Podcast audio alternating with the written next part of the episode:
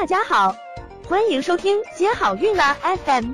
如果你正在准备孕育宝宝，却不知道怎么科学备孕，或者正和试管婴儿打交道，都可以来听听我们的好运大咖说。大咖说什么？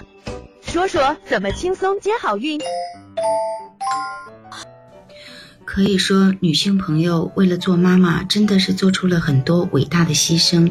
像试管婴儿过程中要注射很多的药物，同时也要口服一些药物，同时还有每天的，嗯，会带来不适的超音波的检查、抽血以及取卵手术、移植手术等等。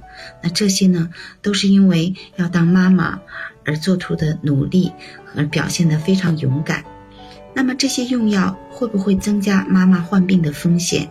如果说，嗯，你的身体状况是正常的，嗯，没有肝功能和肾功能的异常，那么来说，这些药物对你肝脏和肾脏的负担来说是不会很大的，是可以代代谢掉的。还有一点就是，试管婴儿用药过程中会造成你体内，嗯，荷尔蒙的一个迅速的升高，所以。嗯，有一些和雌性荷尔蒙有关的一些疾病，可能会有一些变化，例如说子宫肌瘤、子宫腺肌症，嗯，巧克力囊肿。那这类的疾病呢，可能在促排过程中，嗯，你这个肌瘤会变得大一些，腺肌症会严重一点。那巧克力囊肿呢，也可能会增大一些。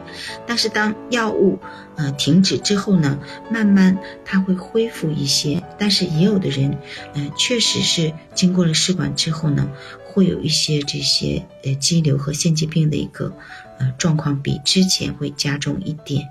但是呢，嗯，大多数来说是在一个可以接受的范围。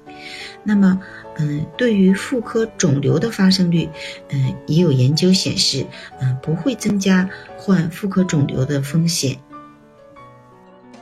想了解更多备孕和试管的内容，可以在微信公众号搜索“接好运”，关注我们，接好运，让怀孕更容易。